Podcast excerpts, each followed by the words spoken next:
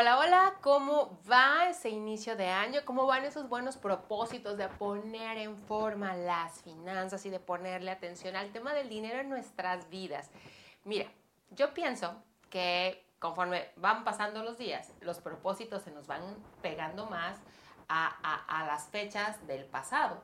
Y llega un punto donde necesitamos ir pasando también a la acción para que esos propósitos tengan sentido, si no solamente se quedan como propósitos.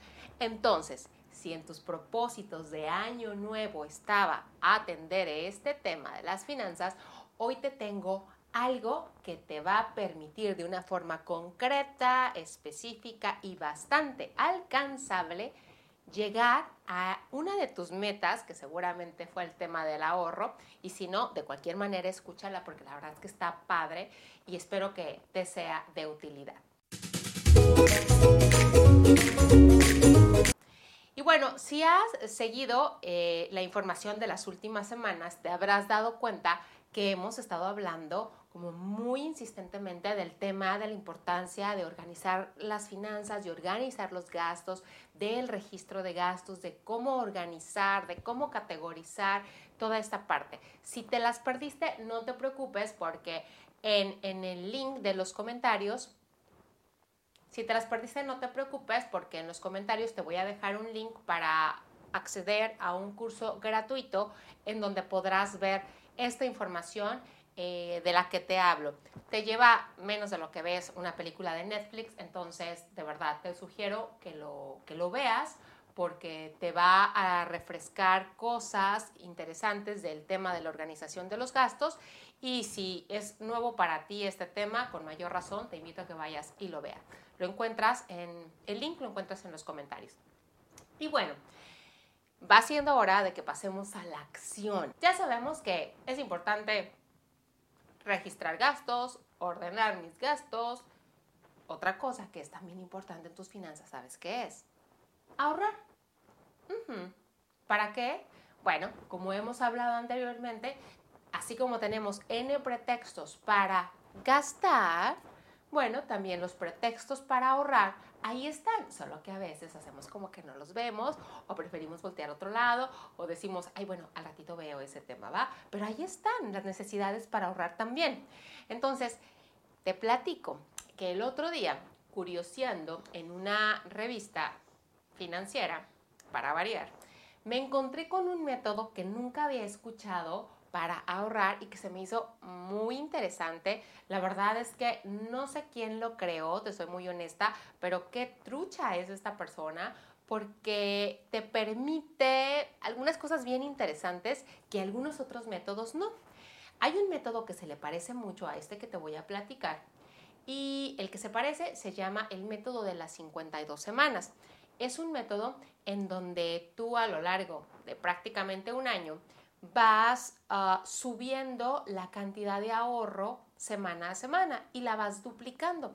Entonces, si la primera semana empiezas con 10, la segunda semana ahorras 20, la tercera semana ahorras 40, la cuarta semana ahorras el doble, o sea, 80, y así sucesivamente hasta a completar las 52 semanas. Y la verdad es que es un método bastante bueno y a mucha gente le funciona y, mira, mientras sea para ahorrar, tú aprovecha lo que te sirva, ¿vale? Y bueno, ese es el método que me ha tocado escuchar más, pero te digo, el otro día me topé con uno que me pareció muy interesante y hasta yo lo voy a aplicar. Y de hecho te invito a manera de reto así tranquilito a que lo hagas arrancando en febrero y terminando la primera semana de mayo.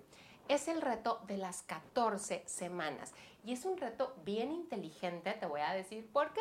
Porque en vez de que sea tan largo como el de las 52 semanas, es mucho más corto, o sea, es de 14 semanas, o sea, se bambo. Oye, si un año se nos va como agua entre los dedos, 14 semanas, claro que por supuesto que se van a ir muchísimo más rápido. Número 2, a diferencia del anterior, que no digo que sea malo, simplemente es diferente, en donde tú vas incrementando la cantidad, en este método vas disminuyendo. O sea, eso está genial porque el esfuerzo más fuerte lo haces al principio y conforme vas avanzando y a lo mejor ya que estás un poquito cansada, en vez de esforzarte más, en realidad vas disminuyendo el esfuerzo. Entonces, este método lo que busca es que en 14 semanas tú ahorres, te voy a decir, más o menos 8 mil pesos o la cantidad o la moneda, perdón, que manejes en tu país. A lo mejor son dólares. A lo mejor puedes ahorrar 8 mil dólares. De hecho, en los comentarios te voy a dejar un link para que descargues como un imprimible para que lo tengas así como en tu refrigerador y lo puedas seguir, ¿va? Este método sugiere que empieces con 800. Repito, llámese pesos, llámese dólares o llámese euros o la moneda que tú manejes, pesos colombianos, la moneda que tú manejes, ¿va? Y esto arranca en la semana número 1. Después, en la semana número 2, le restas 20 y ahorras 780.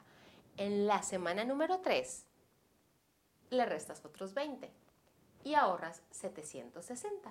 740 en la siguiente, 720 en la siguiente y así sucesivamente hasta llegar a la semana número 14 en donde solamente terminas ahorrando 300.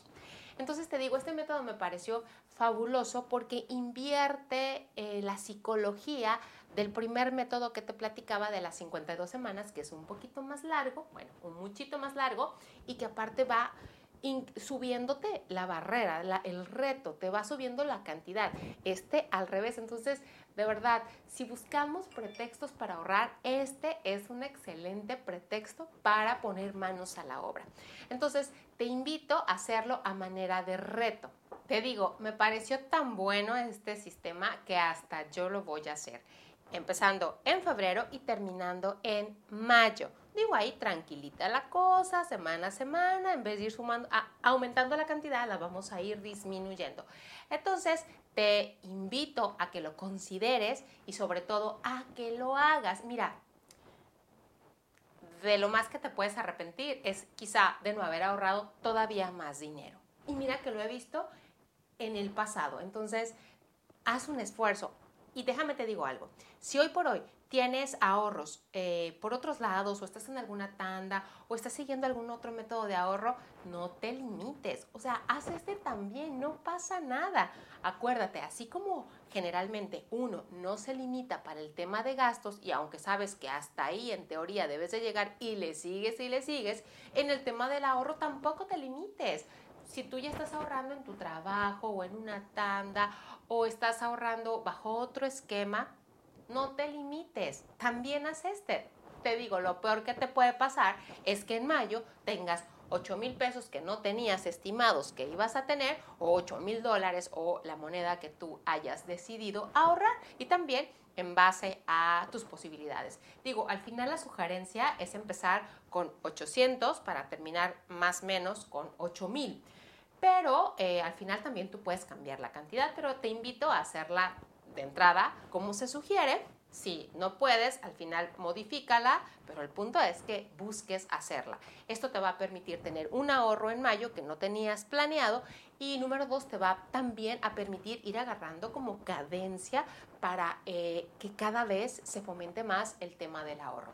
Así es de que ya sabes, toda la parte de los propósitos de año nuevo tienen que irse transformando. Necesitamos irlos llevando a la práctica para ir mejorando esta parte y que no solamente se quede en el hecho de que nuestras finanzas pues son un buen deseo, pues porque mira, acuérdate de un dicho que es bastante cruel, pero es cierto.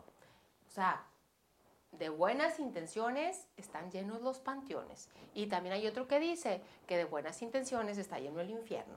Entonces, Dejemos a un lado nuestras buenas intenciones o propósitos que no se queden solamente en eso y pasemos a la acción. Entonces te invito, repito, a considerar este método de las 14 semanas para ahorrar. Y en los comentarios te voy a dejar un link hacia mi Instagram para que descargues el imprimible para que lo tengas así como en tu refri o en tu recámara o en alguna parte que tú quieras pegarlo y te esté recordando y vayas anotando cómo vas con este ahorro. ¿Va? Bueno, espero que te haya servido y nos vemos próximamente.